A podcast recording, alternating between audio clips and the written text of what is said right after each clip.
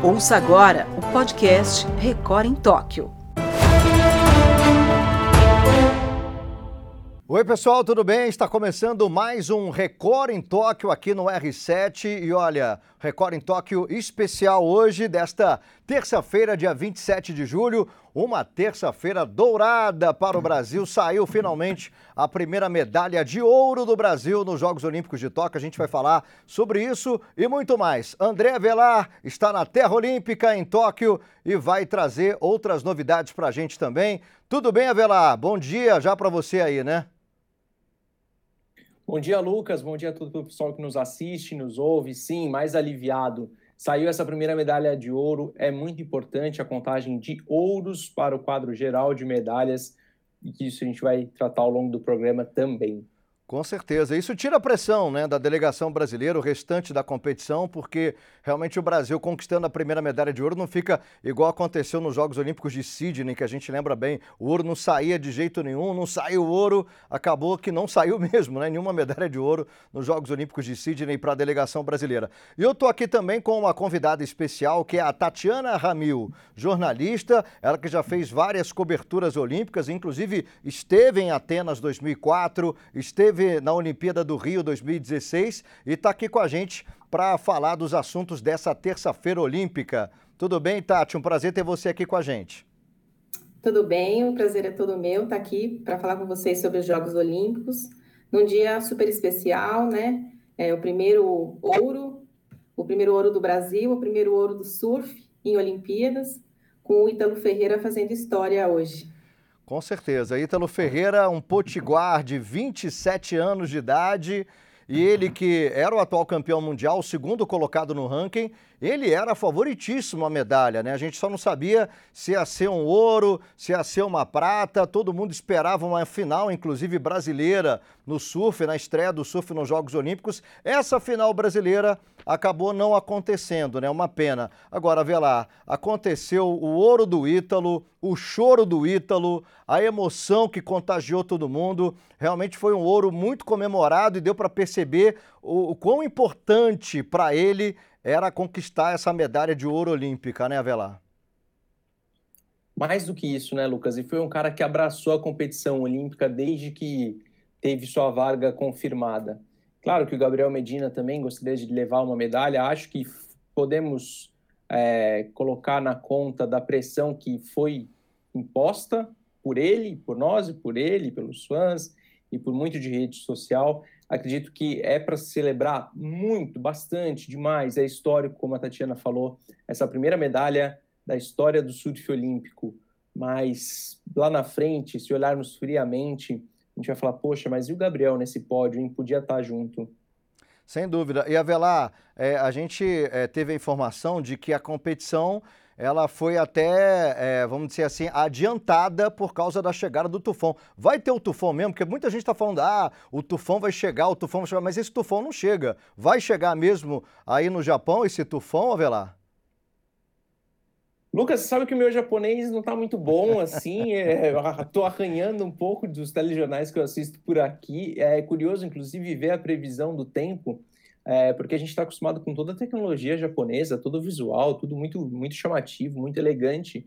E o apresentador do tempo, ele, o repórter do tempo, ele tem um bastão, um bastão, assim, tipo de professor de, de ginásio, lembra? Que tinha uma régua gigante, assim, e ele vai apontando no mapa. Eu pude entender, e claro, depois pesquisando um pouquinho também, que o tufão ele mudou um pouquinho de rota, mas ainda assim o mar lá na praia da, do surf estava bastante agitado, bastante mexido. O surf, um esporte que depende da natureza, tem muita é, particularidade. Pouca onda é ruim, mas muita onda a ponto de um tufão também não é bom para os competidores. O mar fica revirado, mexido e ventando bastante, atrapalhava demais os aéreos dos brasileiros, os conhecidos aéreos dos brasileiros, algo que a Brazilian Storm, a tempestade brasileira, introduziu no circuito e teve polêmica sobre esses aéreos também, viu? É, a gente vai falar um pouquinho mais do surf também. E olha, eu queria perguntar para a Tatiana o seguinte, porque o Medina perdeu na semifinal para um japonês, né? O Kanoa Igarashi, que fez a final com, com o Ítalo. E aí ele reclamou muito, né, Tati, da arbitragem, que ele fez a mesma manobra que o japonês, só que na hora o, o árbitro dava uma nota maior para o japonês. Você acha que numa Olimpíada, uma coisa subjetiva, como é uma manobra no surf, né? Você acha que tem essa coisa de o atleta da casa sair beneficiado, Tati? Eu acho que em alguns momentos tem sim, viu? É, eu não sei avaliar, obviamente, a nota do Medina, a nota do japonês, é, mas é, a gente ouve alguns especialistas falando que realmente a nota dele é, merecia uma nota maior, o Medina, e o japonês fez uma nota 9 e 33, eu acredito. É, acabou passando por um pouquinho só no final, e, e, o Medina, é, alguns acham também que ele relaxou no final, que ele já tinha uma certa vantagem na, na competição, deu uma relaxada, ele não foi mais para as ondas, e, e, o japonês acabou passando no final, e isso atrapalhou, acho que até a competição do Medina na sequência, porque ele foi disputar o bronze e acabou sendo derrotado pelo australiano, por uma pouca diferença também, e acabou ficando sem medalha, ele que era bicampeão mundial e favorito, né, na competição. Bom, agora eu vou jogar uma maldade aqui, viu, Tati? Porque eu pergunto isso para todo mundo. Todo mundo que, que fala do Medina aqui, eu jogo um pouquinho dessa maldade. Será que a Yasmin Brunet fez falta para o Medina ali perto dele, na areia, torcendo por ele ou não? Ah, quem sabe, né? Acho que deve ter feito falta para ele, sim, já que ele insistiu tanto que ela fosse junto. Ela fez uma live, inclusive, né, durante a competição, reclamou bastante da nota. É, isso foi uma polêmica muito grande, né? Com certeza. E, e você, Avelar, você achou que, que o Medina sentiu falta da Yasmin Brunet ali perto dele, não? Olha, ele pode até ter sentido falta da Yasmin Brunet, mas eu senti falta dele junto do Ítalo no ouro. Pode ser, olha, é, Medina, desculpa desde já se você estava lá. Eu não te vi ali perto, tá? É, eu não te vi na mesma foto que com o Ítalo, por exemplo. Evidentemente, o atleta pô, que era para ser campeão olímpico, de repente está fora do pódio, é muito frustrante. A gente tem que entender essa parte também. É, mas o tanto que ele sentiu falta da Yasmin foi o tanto que eu senti falta dessa união brasileira. Assim, ninguém precisa ser amigo de ninguém, mas acredito que para um momento tão histórico, tão bom, acho que seria legal, seria elegante ter um, um cumprimento ali, um gesto, uma pose para uma foto. Acho que seria, seria de bom tamanho. A Tatiana falou muito bem da live da Yasmin Brunet, a Yasmin Brunet que bagunçou a vida da família Medina, por assim dizer. Ela teve a live derrubada no Instagram. Depois no Instagram disse que era por direitos autorais da Olimpíada, mas a verdade é que ela estava xingando bastante, viu? É, isso deu o que falar, né? Repercutiu muito realmente. A Yasmin Brunet, esse casal, Gabriel Medina e Yasmin Brunet, realmente fizeram é, muito barulho, vamos dizer assim, nas redes sociais e principalmente por causa dessa polêmica, né, que o, o, Gabriel Medina queria a Yasmin Brunet como um integrante ali até da comissão técnica junto com ele, porque ele se achava mais confiante com ela. Muita gente, inclusive, temia que pudesse acontecer o pior com o Medina sem a Yasmin Brunet na competição de Tóquio. É, não sei se teve interferência ou não, né, Tati? Mas o fato é que o Gabriel Medina acabou decepcionando. Tudo bem que ele reclamou da arbitragem e tal, mas em todas as competições, você falou inclusive da, da disputa do bronze também com o australiano, em todas as competições ele estava muito, estava é, muito equilibrada a competição. Coisa que não aconteceu, por exemplo, com o Ítalo e o japonês na, na final, né? O Ítalo, desde o início ali, tudo bem que na primeira onda que ele pegou, ele quebrou a prancha, teve isso mesmo, mas depois disso ele, ele atropelou o japonês praticamente na final, né? Ele atropelou. Desde o começo ele já, já foi melhor, pegando as melhores ondas, conseguindo as melhores notas. Realmente o Ítalo atropelou. E, e durante toda a competição eu acho que ele foi muito bem, né? Assim, é, com grandes vantagens com, com dos adversários. E ele mostrou desde o começo que, que realmente queria essa medalha de ouro, né? Ele falou, vim aqui para conquistar essa medalha de ouro. E toda a história dele, né, é muito legal, desde o começo, assim, desde pequeno, lá no Rio Grande do Norte, começando com usando a tampa de um isopor para para pegar onda. Então, assim, é uma história muito bonita que, que, que né, culminou com esse, com esse ouro olímpico e o primeiro campeão olímpico do surf. Sem dúvida. E ele deixou claro isso, né? Da emoção dele, da humildade que ele passou, um cara muito humilde realmente. E o Brasil inteiro estava com ele. O Ítalo Ferreira, parabéns para o Ítalo. Primeira medalha de ouro no esporte que está acontecendo pela primeira vez numa Olimpíada. Então, realmente é histórico. Olha aí a imagem do Ítalo, né? Com a prancha, com a bandeira do Brasil. Vibrou demais no pódio a imagem dele com a medalha de ouro no peito, que ele nunca vai esquecer. E ele falou mesmo, né? Está marcado para sempre na história. Primeira competição de surf na história olímpica tem o primeiro campeão olímpico, o Ítalo Ferreira. Queria que você falasse, Avelar, sobre a participação feminina do Brasil, que não foi tão bem assim, mas a, a Carson, né, a americana que derrotou a, a Silvana, né, a brasileira, acabou sendo a campeã olímpica no surf feminino, né, Avelar? Ah, a gente tinha cantado essa, essa pedra, né? Seria, seria muito difícil é, para a Silvana conseguir, conseguir avançar e a gente poderia esperar um pouquinho mais do outro lado, né? Na outra, na outra atleta, a Tati Weston Webb, que tem mais uma cancha de, de ranking internacional, de competição internacional, esse tipo de competição é, que veio aqui para Tóquio, enfim. A gente poderia esperar um pouquinho mais dela, assim. E a, com a campeã, com a medalhista de ouro, acho que está é um ótimo nome, está muito bem representado. Pode era esse mesmo. Bom, é, saiu hoje também, nessa madrugada, mais uma medalha pra, para o Brasil, medalha de bronze, que não veio nos Jogos Rio 2016, na natação. Natação ficou devendo isso no Rio 2016, não tivemos, passamos em branco e agora tivemos aí o Fernando Scheffer, né? Nome bem parecido com o nosso ex-companheiro aqui de Record também, o Fernando Scherer, mas é o Fernando Scheffer ganhando medalha de bronze nos 200 metros nado livre. Até a gente tem imagens dele aí no pódio, né? Foram dois britânicos britânicos que acabaram ganhando ouro e prata, Tom Dean e o Duncan Scott, a ele beijando a medalha, medalha de bronze bastante comemorada, e ele repete uma façanha que o Gustavo Borges conseguiu em Atlanta, 1996, nessa mesma prova, 200 metros nado livre, o Gustavo Borges ganhou medalha de prata e hoje a gente está comemorando uma medalha de bronze nessa prova para o Brasil. Hein, Tati? Foi realmente é, emocionante, até porque Tatiana, não era assim uma medalha que todo mundo contava, não. Muito pelo contrário, ninguém falava do Fernando Scheffer antes dele ganhar essa medalha. Não, foi ele surpreendeu realmente e é muito legal a gente ver a natação brasileira de volta ao pódio olímpico, né? Depois de passar em branco em 2016.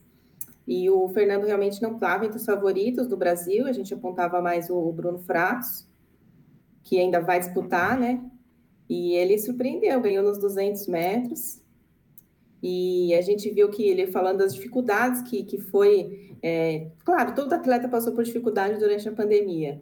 Aí ele falou que, que, que teve que treinar na, na piscina do condomínio, é, num, passou num sítio treinando no açude. Então, assim, é bem legal a gente ver é, as dificuldades que os atletas passam e superando para chegar numa Olimpíada e nadar o melhor tempo da vida dele que também foi um recorde sul-americano.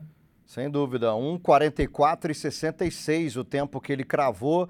E atleta bom, né, Avelar? É atleta, assim, que faz o melhor tempo da vida quando precisa, né? Quando é a prova final olímpica, né? Não adianta você fazer melhor tempo da vida nas eliminatórias, chegar numa final olímpica e não conseguir ir para o pódio, né, Avelar? Gostoso ver que o atleta deu o melhor dele mesmo, né? Isso é, é próprio da, da história olímpica. O maior, o mais rápido, o mais forte, enfim, todo todo a, o olimpismo em volta disso, né, do atleta se provar. E é muito interessante quando ele parte do bloco de partida com a mentalidade de ir para o pódio.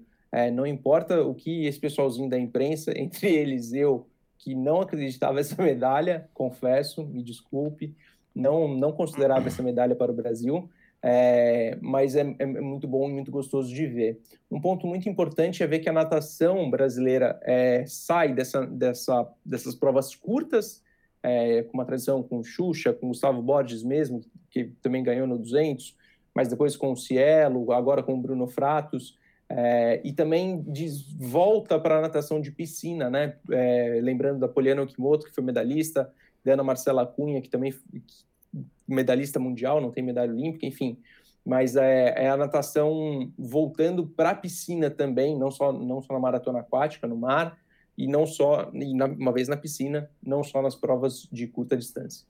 Bom, e vale lembrar que é, o Fernando Scheffer nadou na raia 8. Aliás, o Gustavo Borges, quando ganhou a medalha de prata também olímpica em Atlanta 1996, nadou na da raia 1, né? Quer dizer, no canto da piscina. E geralmente no meio da piscina é que a gente tem os favoritos. Então, Fernando Scheffer mais ainda, a façanha mais bacana ainda, porque ele nadou na raia 8, né? No alto da piscina e mesmo assim conseguiu essa medalha de bronze tão comemorada para o Brasil.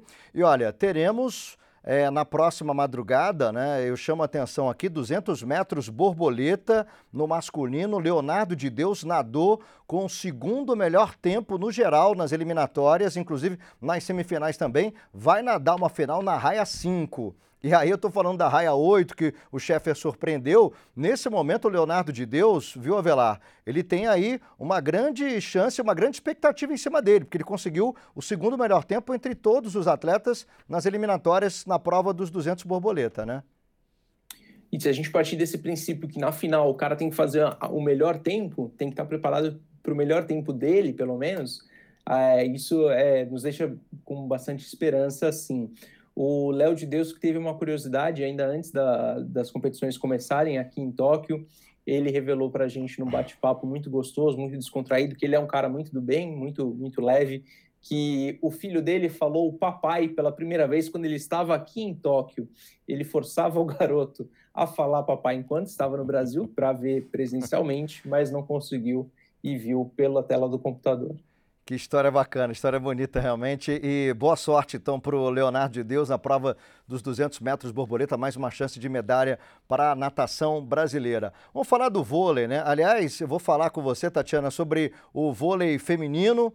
Brasil hoje ganhou da República Dominicana 3 sets a 2. Foi um jogo duro, suado, sofrido e tem sido assim o vôlei de quadra do Brasil, né? Tanto no masculino Ontem, por exemplo, quando eu estava é, terminando a live, quase uma hora da manhã, horário de toque, o jogo do Brasil não tinha terminado ainda. Brasil e Argentina. Quer dizer, a Argentina abriu 2 sets a 0, o Brasil foi lá, conseguiu a virada no quinto set, 3 sets a 2. E no terceiro set, a Argentina chegou a abrir 6 pontos de vantagem. Quer dizer, o Brasil praticamente ressurgiu de um jogo perdido contra a Argentina. E hoje, contra a República Dominicana, sofrimento mais uma vez, hein, Tatiana?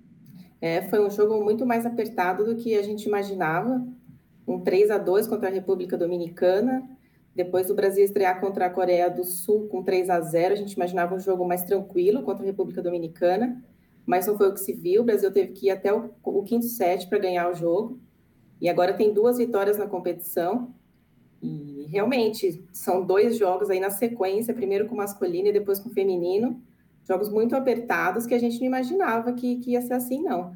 É mais vôlei de quadra, que é super vitorioso, campeoníssimo olímpico nosso, tanto feminino quanto masculino.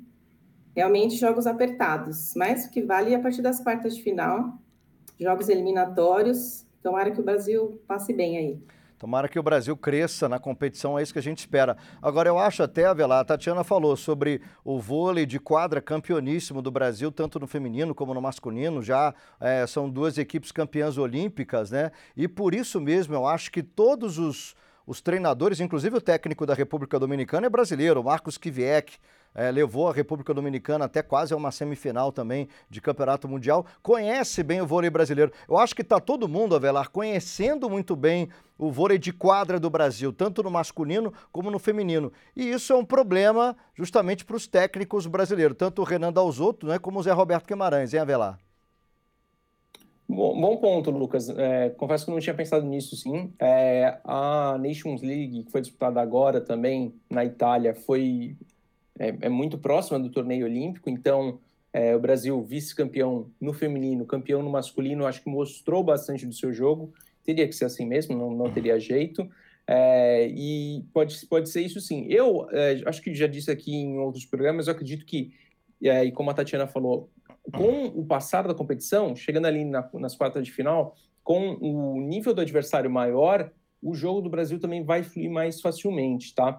E sobre técnicos brasileiros também, o Luciomar de Moura, que é reconhecido técnico da base da seleção brasileira, do Osasco, é treinador do Quênia. Ele tem uma história muito bacana, pude falar com ele aqui em Tóquio.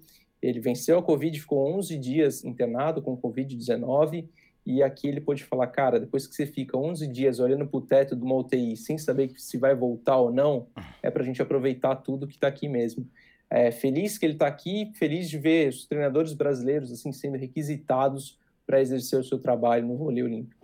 É verdade. Aliás, o Luiz Omar, você, falou, você tocou no assunto do Luiz Omar, ele está aproveitando e muito mesmo no Japão. A Velar tocou no assunto interessante. Ele está com selfie em tudo quanto é lugar, ele está em tudo quanto é lugar da Olimpíada, ele está querendo aproveitar, está é, ativo nas redes sociais. Então, realmente, o Luiz Omar, depois dessa, desse susto que ele levou, ele está querendo aproveitar mais essa Olimpíada que ele tem no currículo. Lembrando que o Marcos Kivier, que eu falei que é o técnico da República Dominicana, está desde 2008, né? Trabalhando no vôlei da República Dominicana e o trabalho está sendo muito bem desenvolvido por lá. Bom, nessa vitória do Brasil 3 sets a 2, a maior pontuadora foi a Fernanda Garay, 26 pontos que ela fez no jogo, num dia em que a Carol Gataz completou 40 anos aí de idade, aniversário então da Carol Gataz, e a Fernanda Garay, inclusive, homenageou a companheira, disse que a vitória era em homenagem ao aniversário da Carol Gataz, que está podendo participar aí dessa primeira Olimpíada. Então, Tatiana, a gente espera que daqui para frente, né, o Brasil consiga tanto no feminino como no masculino, o Brasil consiga deslanchar, porque o início está sendo bem complicado, né, Tatiana? É, a gente espera sim que o Brasil cresça no decorrer da competição, com os adversários mais fortes, a partir das quartas de final, e, e chegue aí para a disputa de medalhas, como sempre chega. É, o Brasil que no masculino ganhou o ouro em 2004 em Atenas, aí 2008 e 2012 o feminino ganhou a medalha de ouro, 2016 Rio de Janeiro, no último dia da Olimpíada, no Maracanãzinho, lotado, Brasil ganhou o ouro no masculino, então são quatro Olimpíadas seguidas já que o Brasil conquista o ouro ou no masculino ou no feminino. Então, realmente é um esporte aí que a gente deposita muita esperança de medalha para o Brasil. Vamos mudar um pouquinho de assunto, vamos falar agora do futebol, né? O futebol que hoje é, foi o jogo mais fraco da seleção brasileira contra o adversário mais fraco. Brasil 1 a 0 contra a Zâmbia. Aliás, o gol saiu numa expulsão de uma jogadora de Zâmbia que fez a falta. Andressa Alves cobrou a falta e acabou marcando o único gol da partida. Gol que classificou a seleção brasileira, mas foi um jogo realmente que. É, assim, a gente tem que esquecer. Até porque, na verdade, foi um jogo, né, Avelar, para a Pia Sandhag colocar as reservas em campo, para todo mundo estrear na Olimpíada, né? Muito importante isso, muito bom ver como a Pia tem o elenco na mão, né? A gente já falou aqui que acho que muitos de nós, dos 220 milhões de técnicos, é, levaríamos a Cristiane centroavante. É, a Pia optou por não, por não convocá-la apostando no time, tendo o vestiário, tendo o grupo na mão, tendo tal do vestiário, como os técnicos sempre repetem, gostam de dizer. Claro que 1 a 0 contra o pior time da Olimpíada, por assim dizer, é muito pouco. Mas o que deu para perceber é essa rodagem do elenco e que o Brasil criou muitas chances. Perdeu inúmeras, é verdade, mas acho que é mais preocupante quando um time não cria do que quando não faz gol, né? Acho que poderia ter sido pior, assim. E também foi, foi um pouquinho para mais dar mais cancha, mais paciência, mais calma para a goleira Bárbara, que vinha sendo, vinha sendo bastante criticada e ela fez uma grande defesa durante o jogo, pelo menos. E a defesa, o ataque de Zâmbia não é tão forte assim, mas a Bárbara funcionou bem, hoje não falhou, teve aí uma boa atuação. E você, Tatiana, tá gostando do futebol feminino do Brasil? Tirando esse jogo, é um jogo atípico, né? Se a gente colocar assim contra a Zâmbia, foi um jogo realmente para fazer experiências e para garantir a classificação, né, Tati? É, a Pia fez várias substituições, né? Acredito que para dar rodagem, claro, para as atletas e para todas teria esse ambiente olímpico.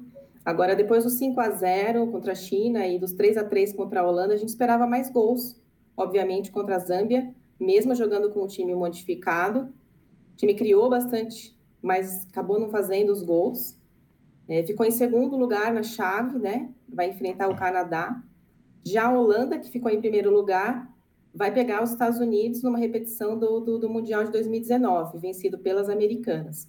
Então, o segundo lugar acabou não sendo tão ruim para o Brasil, é, que vai pegar o Canadá agora nas quartas de final. É, teoricamente, né, realmente o Brasil pega um adversário mais fraco, vai enfrentar a seleção canadense, que ficou em segundo lugar no grupo E, o Brasil ficou em segundo lugar no grupo F. Já a Holanda, que foi a primeira colocada do nosso grupo, Holanda hoje meteu 8 a 2 na China. A Holanda fez 10 contra a Zâmbia, fez 8 contra a China. Contra a seleção brasileira fez 3 gols, mas foi um empate. Aliás, o Brasil teve a chance, o Brasil chegou a fazer 3 a 2 teve a chance de ganhar o jogo contra a Holanda, acabou levando o gol de falta lá no final. Mas agora Holanda e Estados Unidos, realmente, como a Tati falou, reedição da final do último campeonato mundial. É aquela coisa, já nas quartas de final, uma favorita vai sair. Mas, de qualquer maneira, né, Avelar? A gente vai ter a seleção que se classificar desse confronto aí entre Holanda e Estados Unidos vai ganhar muita moral para o restante da competição. Muita, muita, muita, muita moral mesmo. É a tal da final antecipada que a gente sempre fala. Tem outros times fortes no caminho do Brasil, é, mas acredito que, assim, eu, eu já comentei aqui também, eu já sofri muito com a seleção brasileira feminina de futebol, tá? Eu tenho sempre um pouco um pé atrás, assim, então quero aguardar, ou melhor dizendo, não quero me empolgar, mas que as chances de medalha crescem tendo esse confronto do outro lado, isso a gente não pode negar.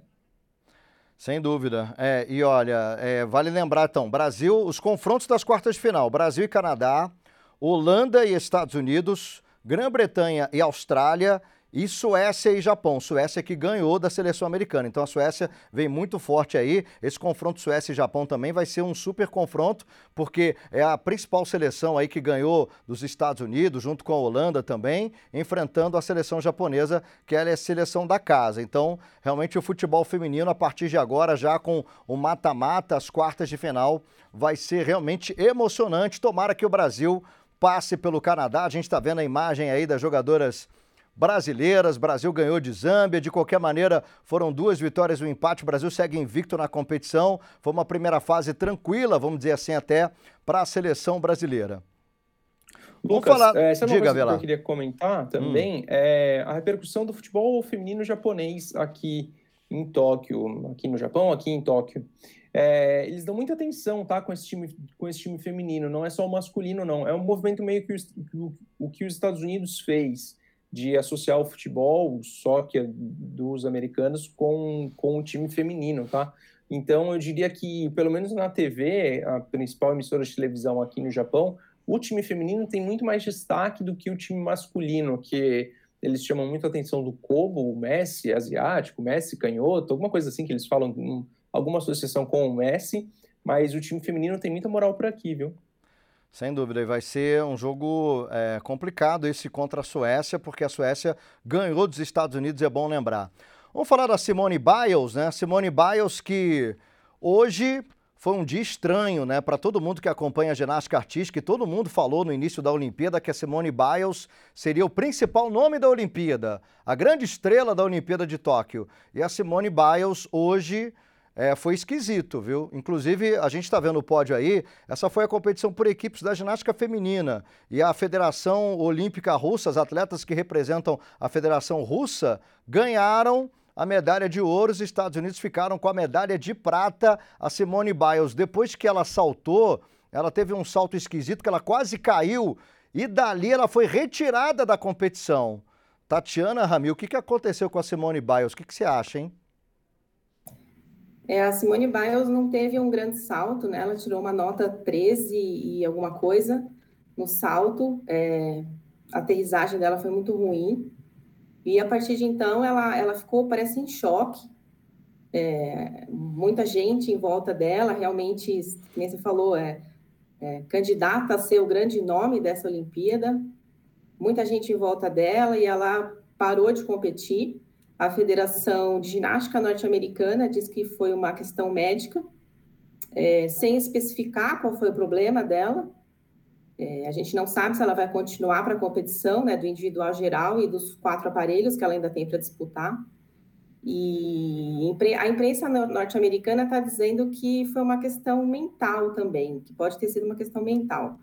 É, ela deu uma declaração no domingo, no Instagram dela, que ela sentia o, o, peso nos ombros dela, que é essa pressão, né, de ser o grande nome da competição.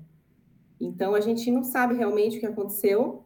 com ela, mas espera que ela continue sim na, nas Olimpíadas para continuar os aparelhos né, individuais e o individual geral, que ela é a grande favorita. É, agora, se ela tinha chance aí de, de seis ouros ou cinco ouros e uma prata, enfim, a primeira competição, que é a competição por equipes no feminino, a Velar, ela já não ganhou ouro, né? Já não ganhou ouro, mas eu gosto de posicionar Simone, Simone Biles, Lucas, assim, é, desde Atenas 2004, a gente tem ou Michael Phelps ou Zayn Bolt nos Jogos Olímpicos. Essa é a primeira edição dos Jogos Olímpicos sem nenhum desses super astros. Então, a Olimpíada precisa dos seus astros, precisa dos seus grandes nomes. Esses caras não vão ser os jogadores da NBA, não vão ser os jogadores do futebol, as meninas do futebol americano, por exemplo, enfim. Por isso, a cobrança, a expectativa em cima da ginasta norte-americana, em cima da Simone Biles. É uma questão muito difícil lidar com a ansiedade, que é o que a gente pode é, deduzir ali, tem toda a cara, porque fisicamente é um, é um problema médico, como a, como a Tatiana bem lembrou do, do recado da Federação Norte-Americana de Ginástica, mas a Simone Biles continuou no ginásio, saltando, comemorando, aplaudindo as, as amigas e companheiras dela, acompanhando a competição. Então parecia realmente ser uma questão mental, uma questão psicológica ali. É, mais um atleta, isso é triste da gente ver, do mal moderno, mais um atleta reclamando de super estresse, uma super carga, carga de estresse. A Naomi Osaka do tênis, que já chegou aqui dizendo que não daria entrevistas, que não queria ser tietada, badalada, porque as perguntas que os jornalistas fazem são muito duras e muito ruins para ela. Perdeu hoje, está eliminada dos Jogos de Tóquio, ela acendeu a pira olímpica, por exemplo e foi um, atleta que chegou aqui realmente também sem, sem a paz que precisava para desempenhar uma competição, caso que me parece, de novo, o mesmo que com a Simone Biles. É, bom, é, é, isso é bom para a Rebeca Andrade, né, a brasileira que vai disputar o individual geral. A Rebeca ficou em segundo e a Simone Biles em primeiro na, na classificação de todos os aparelhos no individual geral. E justamente a brasileira na quinta-feira vai disputar essa prova. E vamos ver se, como é que vai estar né, psicologicamente a Simone Biles, porque pode favorecer realmente a brasileira Rebeca Andrade nessa final do individual geral. Vamos dar uma olhada no quadro de medalhas, né? Quadro de medalhas que tem a equipe, a delegação dona da casa na liderança, né? São 10 medalhas de ouro do Japão, 3 de prata, 5 de bronze, 18 no total. Depois, Estados Unidos e China aparecendo, você está vendo aí com 9 medalhas de ouro, né? Tem mais medalhas que o Japão, mas o Japão tem mais medalhas de ouro, por isso que está na frente. Depois, a Federação Russa aí na quarta posição, Grã-Bretanha, Coreia do Sul, Austrália, Canadá, França e o Brasil agora na 14 quarta posição com uma medalha de ouro, duas de prata, duas de bronze. São cinco medalhas aí no total, mas vem muito mais por aí, com certeza. Lembrando aqui, falando do resultado do Hugo Calderano no tênis de mesa, passou para as quartas de final, melhor resultado da história do tênis de mesa do Brasil numa Olimpíada. E a Agatha e Duda também no vôlei de praia disputaram hoje um jogo contra o Wang Xia da China e perderam por 2 sets a 0. Vamos dar uma olhada na programação também, né, que a gente vai ter para é, a noite de hoje também e já amanhã né, de desta quarta-feira que a gente vai ter, olha, a noite de hoje, desta terça-feira, a gente vai ter aí a natação masculina com a final do Leonardo de Deus, 200 metros borboleta, você está vendo todas as provas aí, vai ter o judô masculino e feminino também, vôlei de praia feminino, e a gente vai vendo na madrugada a vela vai ser o destaque também, tiro com arco, a canoagem, o boxe masculino com Keno Machado fazendo a estreia dele até 81 quilos, a Martine Grael e Kaena Kunze também no 49ers, né? É, na, na classe 49er também tentando aí uma medalha, elas que são campeãs olímpicas. Depois, já pela manhã da quarta-feira, 5 da manhã, Brasil e Arábia Saudita no futebol masculino, a natação, a ginástica artística masculina, aí a competição por, é, no individual geral com o Caio Souza e o Diogo Soares brigando por medalha, quem sabe aí o Brasil consegue a medalha, tem a natação também no masculino e no feminino revezamento, e o vôlei masculino encerrando amanhã da quarta-feira com o Brasil enfrentando a Federação Russa no vôlei masculino às 9h45 da manhã pelo horário de Brasília. Tatiana Ramil, obrigado pela sua presença e pode contar com a gente sempre. Tomara que você consiga participar outras vezes aqui da nossa live, do nosso bate-papo, viu, Tatiana? Eu que agradeço, foi muito bom falar com vocês e até a próxima. Avelar, também vamos despedir de você, você que está aí já na madrugada, já está na hora de dormir, né, meu parceiro? Vai lá, Avelar. Tá na hora de ir pro berço por aqui, Lucas. Obrigado, valeu, valeu, Tatiana. Até uma próxima. E calma que vem mais medalha pro Brasil, viu, pessoal? Ah, com certeza, não tenho dúvida. Vem mais medalha e vem mais Record em Toque também. Amanhã a gente está de volta nesse mesmo horário, por volta de meio-dia e 15 pelo horário de Brasília. Forte abraço e até amanhã. A gente se vê. Você ouviu o podcast Record em Tóquio.